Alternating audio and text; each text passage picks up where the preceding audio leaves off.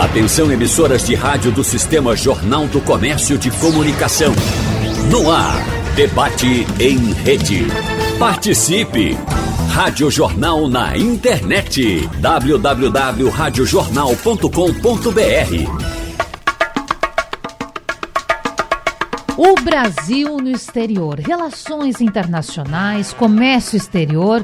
Hoje, terça-feira, é um dia que marca a viagem de Lula, presidente do Brasil, com uma comitiva de pelo menos 40 pessoas à China, o principal parceiro comercial do Brasil. E é por isso que nós aproveitamos esse momento para conversar a respeito dos principais produtos e serviços exportados, a aliança ou não com este que é o principal parceiro comercial do Brasil e, claro, como podemos ampliar esse leque de possibilidades e discutir questões de comércio exterior, por exemplo, com o BRICS e outros países. E para falar sobre isso, hoje nós estamos recebendo convidados muito importantes aqui, pessoas que têm gabarito para falar sobre esse assunto. Eu começo pelo Antônio Luciana, que está com a gente no estúdio, doutor em Ciência Política pela Universidade Federal Fluminense e professor do curso de Ciência Política da Unicap. Antônio, prazer tê-lo por aqui. Bom dia. Bom dia, querida Natália. É, envio um abraço a todos os ouvintes, né? E também aos colegas, né? Que estão com a gente também. Quero chamar também Elton Gomes, doutor em Ciência Política e Senior Fellow do Instituto de Pesquisas em Relações Internacionais e Diplomacia. Elton está com a gente pelo Zoom. Seja bem-vindo ao nosso debate. Bom dia. Muito bom dia, caríssima Natália. Bom dia aos colegas Antônio Henrique e Lutiene Rodrigues. Satisfação estar aqui para poder falar sobre política internacional. Muito bem. Litiene entra daqui a pouco, chega daqui a pouco com a gente também pelo Zoom. Nós vamos breve fazer um intervalo. Litiene chega com a gente também. Ela que é mestre em Economia, Comércio Exterior e Relações Internacionais, além de professora universitária. Mas, senhores, de importante, a gente não pode perder essa pauta, não é? Até porque lembrar que o nosso ouvinte, que acompanha a Rádio Jornal, está sabendo, é claro, que esta viagem do presidente Lula à China foi adiada por conta de questões de saúde. Foi remarcada, então, essa viagem. Aí, bom, o ouvinte pode retomar essa lembrança de como foi comentada essa viagem, não é? O adiamento, a questão de saúde, mas principalmente a importância dessa viagem. E aí, por isso, eu já quero perguntar para os nossos especialistas. Antônio, por que esta viagem é importante? E, aliás, ela é importante? É de suma importância, minha cara Natália e todos os ouvintes. Né? Um abraço ao Elton, um abraço à, à Litiene. É, veja, atualmente a China é o principal uh, parceiro comercial do Brasil é, então a gente é, tem um superávit na balança comercial com, com os chineses, mas a nossa pauta de exportações é em grande, maria, é, grande maioria de commodities. Né? Então, é, soja, carne, é, proteína animal, né, de forma geral. É, e o Brasil é muito dependente de importações de tecnologias chinesas. Né? Então a gente também tem uma, uma relação extremamente importante com os Estados Unidos. A gente também tem uma exportação de bens agregados é, para lá, né, principalmente com a venda de aviões, né, da Embraer, de é, é, minério de ferro né, e outros que são extremamente relevantes. Então não dá para a gente não desconsiderar né, os chineses agora, né, porque em grande medida é, parte da equalização da nossa balança de pagamentos é por causa exatamente das exportações aos chineses. Então é, essa toda essa é, essa visita, né, inclusive para é uma tentativa de retomada né, de algumas negociações com os chineses é extremamente importante, porque é, aconteceram muitos ruídos durante a gestão Bolsonaro. Né? É, e, e, parece que o governo Lula agora ele está retomando realmente uma relação mais proativa né, com os chineses. Inclusive, a gente não pode deixar de esquecer que o agronegócio é tão importante né, para o Brasil e no passado o ministro das Relações Exteriores, Ernesto Araújo, é, fez alguns comentários, né, se distanciou dos chineses e coisa dessa ordem. É, e a, a relação é, com, com, do agronegócio com os chineses ela é tão importante né, que a bancada ruralista do, do Congresso brasileiro, né, que viu que poderia ter seus negócios afetados com isso, né, até preocupada porque os chineses, preocupados com a produção brasileira, começaram a fazer investimentos na Tanzânia é, atuaram de forma muito forte dentro do Congresso. Me lembro, inclusive, do discurso da, da, da Cátia Abreu, né, inclusive, que gerou até a, a, a derrubada né, do ministro Ernesto Araújo e a substituição pelo Carlos França. Né, para você ver que realmente essa relação ela termina sendo importante, independente de qual governo que esteja. Então, todos eles têm que lidar de uma certa forma.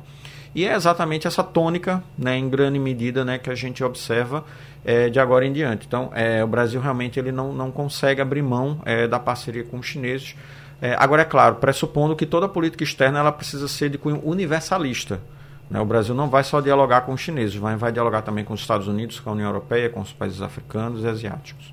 E, claro, o Antônio conversou agora com a gente já nessa introdução, né, professor, falando a respeito de como se comportou o governo Bolsonaro com relação ao comércio exterior e a gente, claro, agora está vendo o Lula, por exemplo, fazer essa viagem. O professor já disse que é uma viagem importante e a retomada de alguns assuntos nesse meio. Eu quero também, professor Elton, dizer o seguinte: que aqui a gente não está falando que o governo Lula é melhor e o governo Bolsonaro foi pior. Não, não é isso. Claro que uhum. eu até ia dizer agora que não é política, mas tudo na nossa vida é política. Mas eu quero dizer o seguinte para o ouvinte, que o que nós estamos fazendo aqui é explicar agora qual a importância de se ter essas relações e de ampliar, porque isso tudo retorna na economia do Brasil. Dito isso, Elton Gomes, que está com a gente também nesse debate, eu queria saber quais são os pontos que o senhor é, elenca de diferenças, claro que a gente está aí nos 100 dias de governo, mas se analisa a política de relação internacional, de comércio exterior do governo Bolsonaro com aquilo que está sendo feito pelo governo Lula. Já dá para se apontar algumas diferenças, algumas características de cada modelo? Nos seus aspectos mais fundamentais, Natália, ao longo da sucessão histórica, existe muito mais continuidade do que ruptura em se tratando de política de comércio exterior brasileiro. O que eu sempre digo para meus alunos é que o Brasil tem uma diplomacia de comércio. E, como tal, é um país que não pode se dar o luxo de ter inimigos declarados e nem aliados incondicionais, motivo pelo qual, como o Antônio Henrique bem colocou, o Brasil tende a procurar levar a termo uma política externa universalista calcada no multilateralismo e na centralidade das relações de troca com os seus parceiros. Sabe? As relações políticas são importantes, mas o alfa e o ômega da política externa são essencialmente a política de comércio exterior. E isso faz com que, diante do grande conflito geopolítico do nosso tempo, a rivalidade política, econômica, geoestratégica e militar entre os Estados Unidos e a China, o Brasil ocupa uma posição muito melindrosa, pois tem esses dois países como seus principais parceiros comerciais. A China, em volume de exportações, que é o principal parceiro comercial do Brasil desde 2009, principalmente em raw materials em commodities, matérias-primas, e os Estados Unidos, para onde vai uma, uma produção mais diversificada e, por vezes, mais dotada de valor agregado para a nação hegemônica do planeta. Do ponto de vista daquilo que você me pergunta, das diferenças entre o governo do, do ex-presidente Bolsonaro e do atual governo, governo do presidente Lula, no seu terceiro mandato, você tem algumas mudanças essencialmente retóricas do ponto de vista da postura diplomática. Em 100 dias de governo, ainda não foi possível produzir aquilo que nós chamamos na literatura acadêmica de maiores mudanças de condução da política externa. Ou seja, o Brasil continua tendo uma política de universalismo, procura perseguir a neutralidade dentro do conflito dos Estados Unidos com a China e procura essencialmente preservar as suas parcerias com os grandes players do cenário internacional e com os países de desenvolvimento. Bolsonaro foi à China, mesmo sendo um político de direita. Lula vai à China, mesmo sendo um político de esquerda. Não porque a ideologia os comande do ponto de vista da condução da política externa, mas porque necessidades urgentes da produção brasileira e da formação do superávit comercial do Brasil dependem das relações com a China. Então, hoje a gente tem uma situação na qual, é, independentemente de quem seja o governante, conservador ou progressista, de direita ou de esquerda, ele tem que lidar com três grandes questões essencialmente para a política externa brasileira. Ele precisa lidar com as relações com hegemônicos Estados Unidos, o conflito entre Estados Unidos e China e no nosso ambiente, do horizonte geoestratégico imediato, ele precisa se preocupar com questões de integração regional sul-americana. E aí, nesse ponto, o governo Lula parece ter uma prioridade mais clara para o regionalismo que, no período do governo do presidente Bolsonaro, foi não escanteada, mas foi colocada em segundo plano em favor de relações com os países centrais, notadamente os Estados Unidos e os países da Europa Ocidental. E falando de um problema bem atual, professor Antônio, conflito, a guerra, Rússia e Ucrânia. E aí, o Brasil, claro que aqui agora a gente não está falando é, basicamente, estritamente de, de relação comercial, mas qual a sua opinião sobre os discursos atuais do presidente Lula? Tem tentado ficar aí dentro de uma neutralidade, porque muitas vezes sinaliza um discurso para Putin, depois sinaliza um discurso para Zelensky. Qual é a sua opinião? É, sobre a questão ucraniana é muito difícil porque é, o Brasil ele está inserido dentro né, do agrupamento BRICS, né, o Brasil, Rússia, Índia, China é, e também a África do Sul. Né? Então há interesses né, é, conjuntos né, com esses países. É, o Brasil vê também na Rússia né, um importante ator comercial, né, principalmente na importação é, de fertilizantes, né, como para o nosso agronegócio. Né, o negócio termina sendo bastante importante para o Brasil, né, isso termina pegando todos esses é, aspectos. Uh, mas é, o Brasil tem adotado uma posição é, de neutralidade, né, o que de certa forma é tradicional na nossa política externa, né, de neutralidades em grandes conflitos. O Brasil só termina entrando em grandes conflitos se realmente ele é arrastado para eles, ou seja, a gente sofre algum determinado tipo de ataque, é, como foi é, na Primeira Guerra Mundial. Uh, na Segunda Guerra Mundial, o Brasil também adotava uma posição de neutralidade, mas nós fizemos uma parceria comercial com os Estados Unidos. Né? O presidente Roosevelt esteve aqui se encontrando Getúlio Vargas e os alemães começaram a torpedear nossos navios na costa. Né? E aí a, o apoio também dos americanos para conter esses ataques foi muito importante. E o Brasil enviou é, pra, é, é soldados para é, para a Itália, né, na, nossa, na nossa FEB, é, mas na guerra do Vietnã, na guerra da Coreia, o Brasil manteve também a sua neutralidade, é, participando de operações de paz.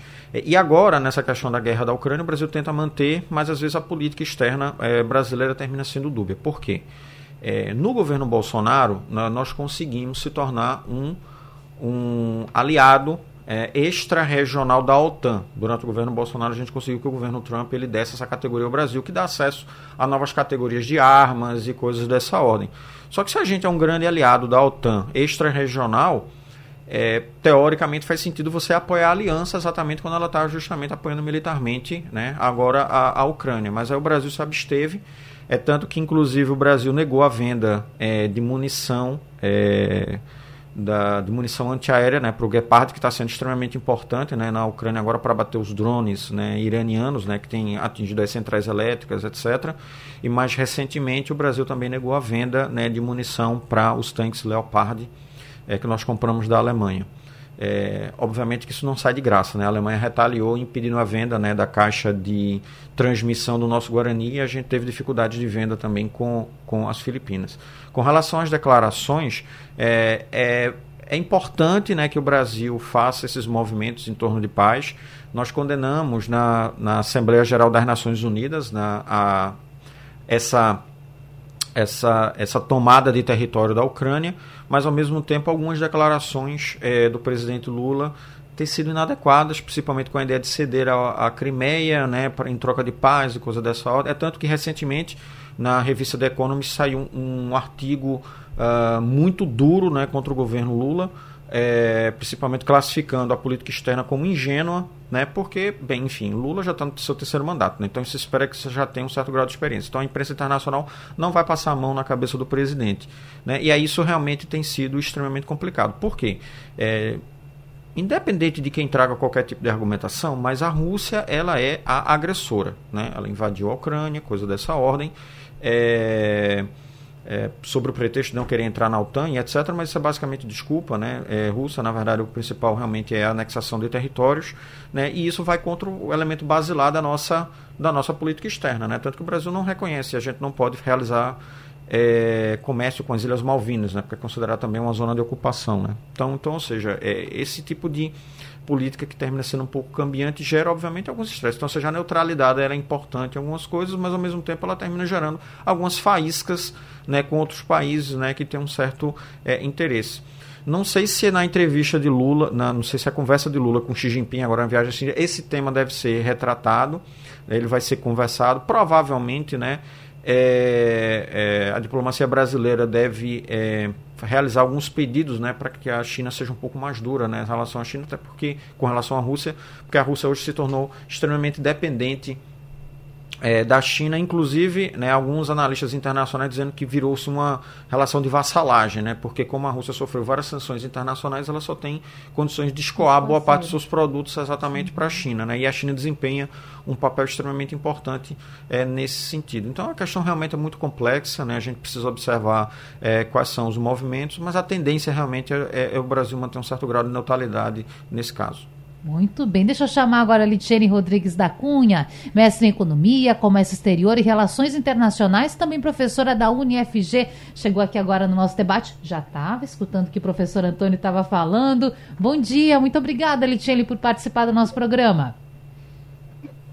Bom dia a todos, bom dia, ouvintes. É um uma, uma, alegria estar aqui com Elton e com Antônio. Nós já nos conhecemos há algum tempo e compartilhamos né, dessa, dessas discussões em torno das relações internacionais e como é que o Brasil está envolvido em termos dessa circunstância que a gente está vivendo, não só a nível global, não é? Como é que o país hoje ele está nesse contexto? E eu entendo que a gente tem aí uma possibilidade de de melhorar esse ano em termos das relações comerciais, é, pelo que a gente já vem conseguindo obter de resultados né, em termos de 2022, principalmente com a melhora da, do cenário global econômico. A gente tinha até o final do ano passado toda uma tendência, uma expectativa negativa em termos de comércio internacional, de crescimento de PIB, né, de aumentos de inflação, a gente veio com uma política de uma prática de juros que vem crescendo aqui no Brasil e lá fora, também em virtude dessa circunstância. Mas o que a gente consegue perceber é que com a virada do ano, né, graças a Deus, a gente teve uma situação bem favorável no sentido de que, por exemplo, você começa a observar a realidade da China. A China já começou, inclusive, dentro do setor imobiliário, que é um setor de peso, a ter um crescimento significativo. E hoje, é, quando você paga para analisar algumas, alguns setores dentro da China, eles já começam a se revelar com crescimento próximo da realidade existente anterior à pandemia. E a gente não consegue visualizar isso com tanta facilidade em outras economias. E a China termina sendo um grande carro-chefe de crescimento da economia em virtude do nível de produção que ela hoje tem. Né? Não só a China, mas Estados Unidos também a gente consegue perceber isso.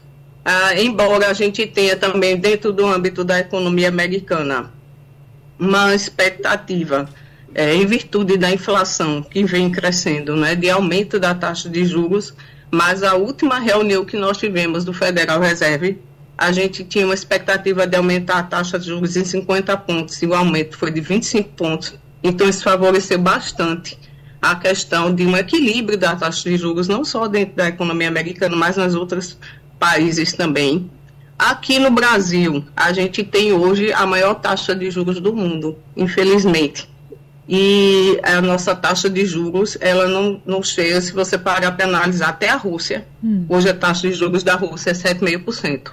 A nossa é 13,75% ou seja, quase que o dobro, e a gente está falando de um país que está numa crise né, política, econômica, é, praticamente com a maior parte do mundo, porque quem não está envolvido diretamente na guerra, mas também não está apoiando e vem fortalecendo várias sanções econômicas e internacionais em termos de comércio né, a Rússia. Então, a gente está numa situação bem delicada em termos dessa taxa de juros. Isso vem comprometendo o crescimento da nossa economia, com certeza.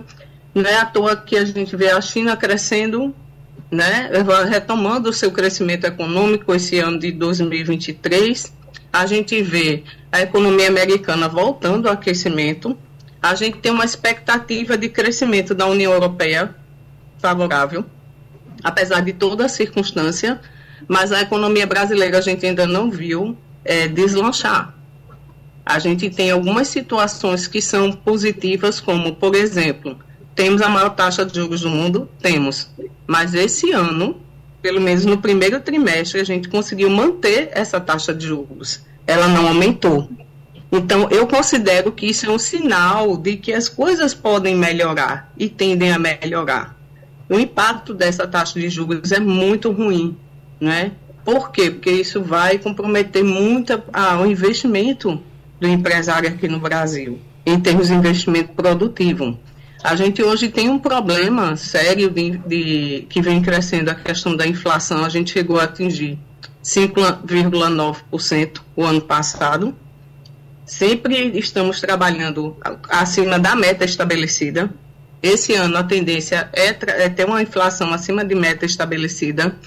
A gente tem um problema muito delicado que eu sempre comento, que é a dívida PIB a dívida PIB da gente é uma bronca. Você diz, como assim? A tendência é a gente chegar a 77,9% até dezembro, no Brasil.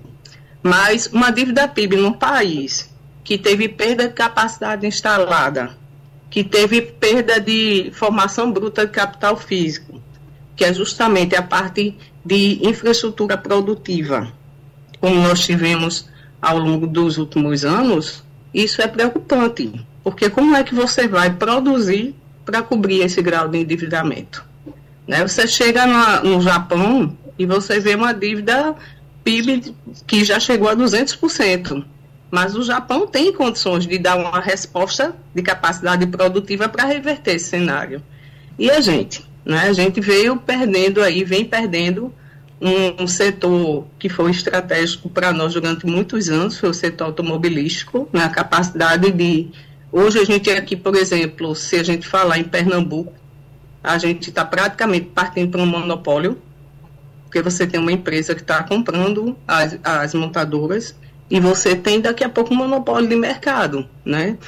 E inflação de preços que não consegue acompanhar o nível de preços que é praticado em diversos outros setores da economia. Isso é muito preocupante. Então, a, a realidade da gente hoje é essa, em termos de Brasil, a nossa conjuntura atual.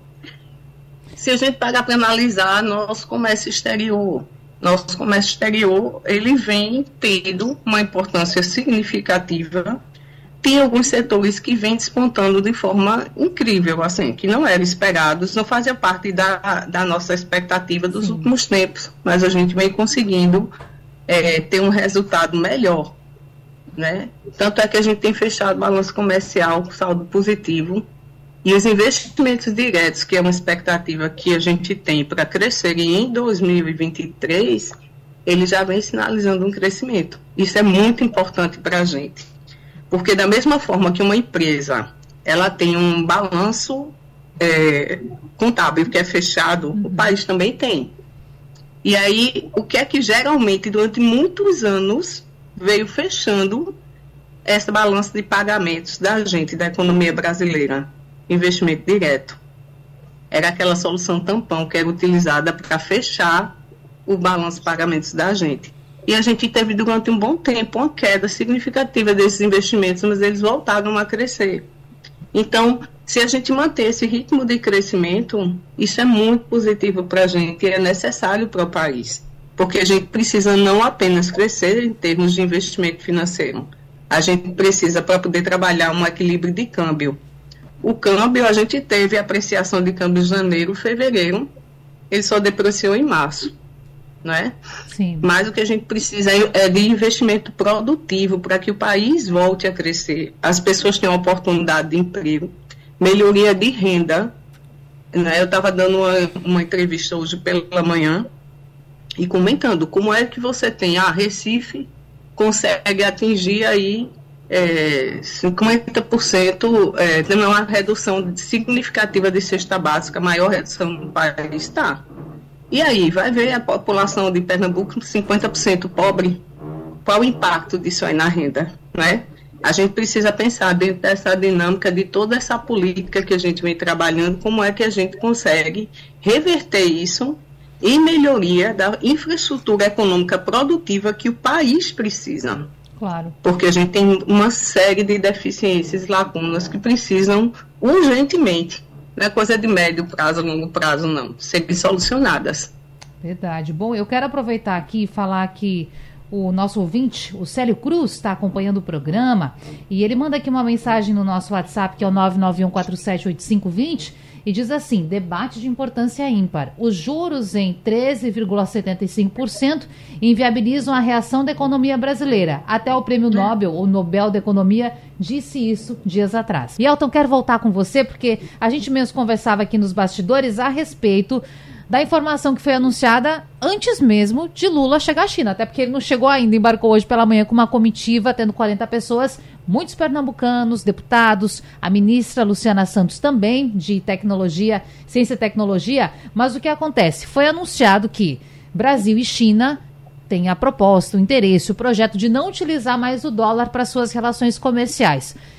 Isso é um ponto. E o segundo ponto, Elton, Estados Unidos é um dos principais parceiros também do Brasil, inclusive dados do próprio governo federal dão a, a, a seguinte informação, que as, os principais destinos das exportações brasileiras no ano passado, do maior para o menor, foram China, União Europeia e Estados Unidos. Então, o que fazer para não dar ruído também nessa relação com os Estados Unidos, Elton?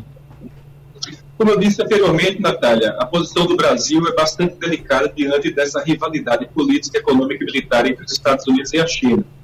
A posição brasileira como potência regional emergente, com aspirações a global player, faz com que ele nem seja suficientemente poderoso ao ponto de desequilibrar a balança de poder ao favor de China ou Estados Unidos, e nem um país irrelevante, né, como as nações aí de terceira, quarta categoria, que não tem escala de produção, população e relevância no cenário geoestratégico. Pelo contrário, o Brasil é um hegemônico regional bem estabelecido desde o final do século XIX e um país que tem uma posição muito importante na hierarquia de poder mundial, ocupando aí a 11ª, 12ª economia mundial. Então, essa ideia de se levar adiante um equivalente de trocas que prescindisse da moeda mais aceita do mundo hoje, o dólar americano, é um projeto em potência. Não se sabe quais são as capacidades reais de um projeto como esse, porque o dólar americano, assim como o euro e a libra esterlina, são moedas que nós classificamos como divisas, isto é, equivalentes de troca aceitos internacionalmente que intermediam pagamentos que servem para compor reserva de tesouro e a moeda chinesa não goza do mesmo grau de confiabilidade e de capilaridade, né, de espraiamento que tem o dólar americano, que iniciou essa trajetória depois de alcançar a hegemonia norte-americana depois das duas guerras mundiais e principalmente depois da crise do petróleo da década de 1970, quando foi abandonado o padrão ouro em favor do padrão dólar, grandemente graças ao mercado de petróleo. É, a ideia de estabelecer é, outros centros de poder, de estabelecer um equilíbrio multipolar já foi aventada diversas vezes, mas entre aquilo que se coloca do ponto de vista da intenção e aquilo que se efetivamente pode levar a em se tratando de política internacional, do coeficiente de força, poder e interesse das nações, é alguma coisa que somente o tempo e o andar dos acontecimentos vai ter condição de mostrar para nós.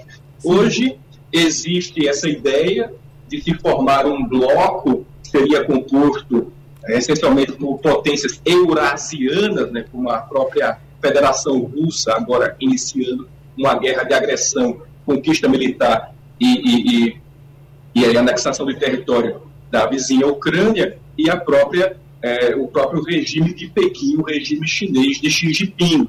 Mas nós não sabemos efetivamente se isso teria condições de, pelo menos no curto, médio prazo, de suplantar a hegemonia norte-americana. Mais do que isso, é, existem dúvidas a respeito da confiabilidade dessa moeda, porque a China é um regime ditatorial, e isso faz com que eles tenham um tipo de controle sobre a moeda e sobre aspectos macroeconômicos que outros países, países de democracia liberal, não podem ter por conta do fenômeno do accountability, da, da responsabilização.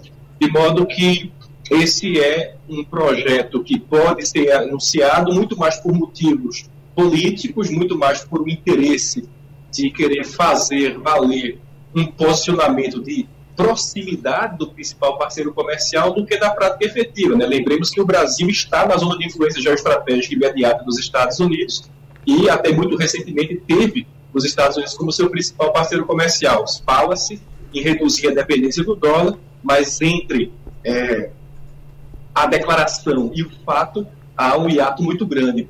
E com relação às demais questões associadas ao equilíbrio entre o bloco eurasiano e o bloco americano para europeu ocidental, é como eu disse anteriormente, a posição do Brasil é de buscar, desde a época do Segundo Império, tá? o Brasil tem procurado manter relações pacíficas, amistosas e prósperas comercialmente com diversas nações, independentemente delas serem democráticas ou ditatoriais, serem governadas por é, forças políticas de direita ou de esquerda, porque existem aspectos muito pragmáticos do nosso comércio exterior, principalmente aquele que compõe o superávit da balança comercial brasileira, que não podem ficar reféns de uma pauta ideológica. Veja que quando aconteceram momentos de arroubos ideológicos da política externa brasileira, isso acabou trazendo prejuízo comercial, como foi o caso das declarações do ex-ministro das Relações Exteriores, Ernesto Araújo, né, que foram feitas em desfavor da China e acabaram levando à queda é, é, é, do então ministro. Mas também antes, os governos petistas, quando existiram é, declarações em favor de regimes autoritários é, com orientação política mais à esquerda, levando também a uma reação por parte das potências do Ocidente, que viram isso como algo inaceitável. Mas, recentemente, também você teve situações muito importantes associadas à questão da proteção ambiental, que é, ocupa uma posição cada vez mais importante do ponto de vista é, das negociações internacionais e da política de alta roda na, no cenário externo. Então, isso tudo faz com que a postura do Brasil, como um país que nem é tão poderoso ao ponto de desequilibrar a balança e nem tão baixo perfil, faz com que o Brasil procure é, evitar o conflito, manter o seu comércio e procurar, de certa forma, até explorar essa rivalidade não é? para que ele possa é, procurar barganhar, negociar acordos mais favoráveis, seja com o bloco eurasiano, por assim dizer, seja com a Europa Ocidental e com os Estados Unidos da América. Professor Antônio, fica à vontade para comentar sobre esse assunto também, mas eu preciso perguntar uma coisa para o senhor. A diversificação da pauta de exportações do Brasil. A gente está falando aqui de China, China como principal parceiro comercial. O senhor já comentou, inclusive, sobre o que principalmente é exportado. Agora, será que não está na hora de pensar também em diversificar, ampliar outros setores para movimentar mais a economia? Exatamente, Natália. Esse eu acho que é um dos grandes desafios né, que nós temos. É, tanto, isso inclusive foi até ressaltado né, pelo professor Elton, pela professora Letiene. É, porque qual é a, a, grande dificuldade do Brasil? Né? Nós temos, nós, nós, nós nos saímos muito bem no setor de commodities, né, como minério de ferro, soja, é, produtos agropecuários, mas o Brasil está é, tá perdendo né, é, e muito né, da sua capacidade industrial. É, o pico uh, produtivo industrial brasileiro foi ali por volta de 1982, 1983, e de lá até então a participação da indústria na economia brasileira tem caído né, de forma é, consistente. E diversificar esse setor, acho que realmente é um dos grandes problemas, assim como também a gente tem vários outros é, parceiros comerciais. Veja, em, é bem verdade que a, as políticas industriais chinesas, desde a ascensão de Deng Xiaoping, né, passando por Hu Jintao, Jiang Zemin e até o Xi Jinping, são, foram extremamente é, audaciosas, né, então, ou seja, com um câmbio artificialmente desvalorizado e etc., que isso fez com que é, fosse muito interessante você produzir é, na China. Os chineses eles também é, têm uma rede logística muito eficiente, muito boa. É, e aí isso tem gerado realmente desindustrialização estrutural no resto do, do mundo.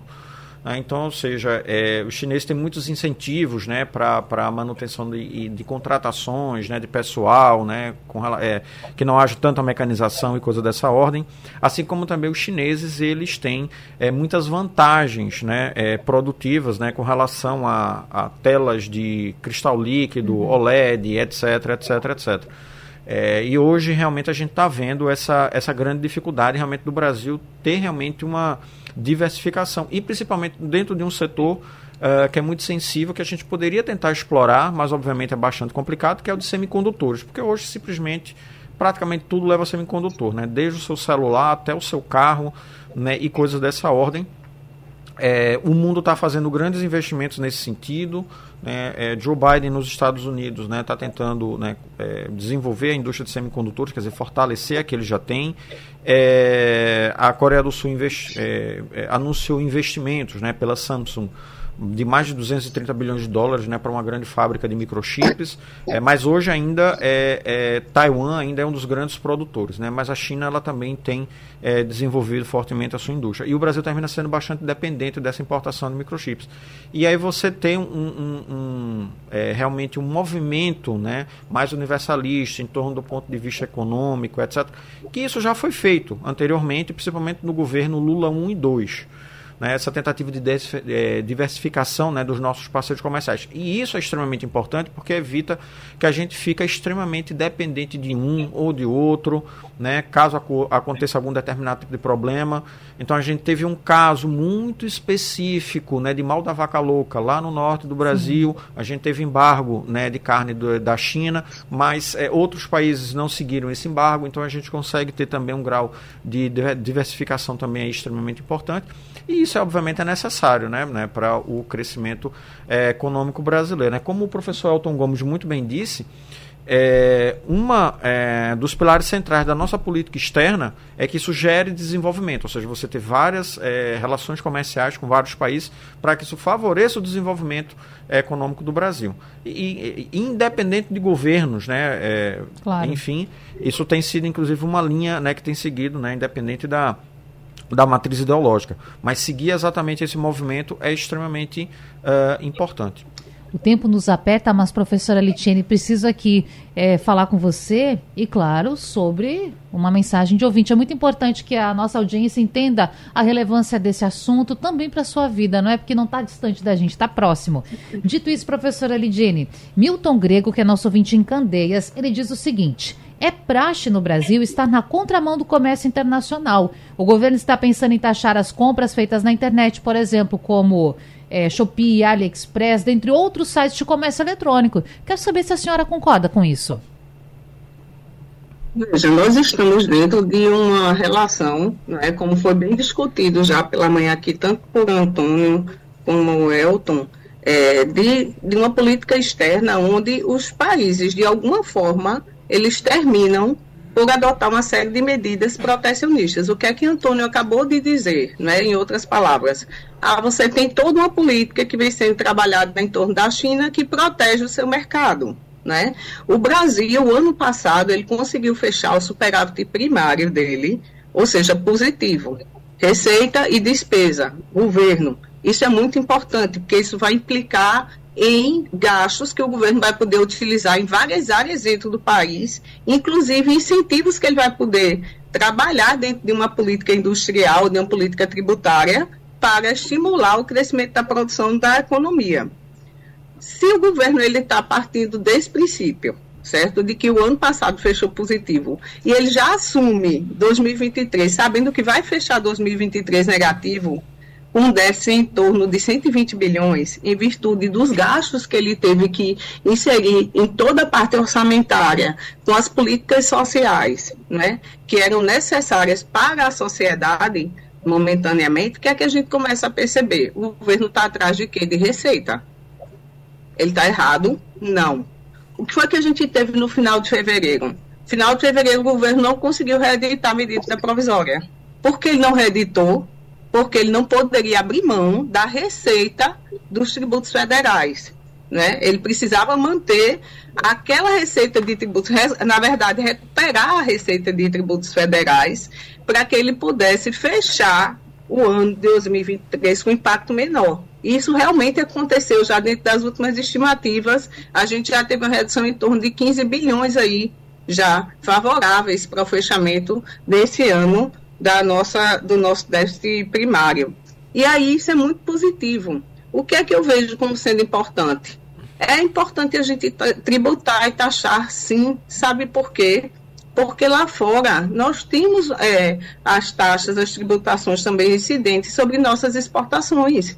E isso não vai impedir, não, que você tenha uma relação comercial saudável. Isso é natural dentro da conjuntura do mercado. O que a gente precisa entender é que isso vai trazendo, inclusive, do ponto de vista né, do próprio comércio, que aqui nós temos um, no país, no Brasil, um mercado consumidor potencial estupendo, apesar do nível de endividamento, apesar do nível de desemprego, de toda a conjuntura do país, né? Mas as pessoas não vão deixar de comprar, certo? Então é importante entender que é favorável sim para o país, é, é necessário, é. Se eu for olhar só o ponto de vista do consumidor, da pessoa que vai comprar, que vai ter que pagar um preço mais alto, né? Mas aí qual é a parcela da população que hoje está sendo acesso a esse mercado de consumo? E quando o governo começa a tributar, o impacto dessa receita que vai entrar na, no caixa do governo, isso tem um impacto na dimensão de todo o orçamento do governo, de toda a economia. Então, benefício estendido a um grupo muito maior na sociedade. Então, analisando economicamente, sim, é importante a gente conseguir e aplicar esse tipo de negociação. Sim. A gente precisa fortalecer o mercado, precisa fortalecer as relações comerciais, mas a gente precisa fortalecer também a estrutura econômica que o país enfrenta.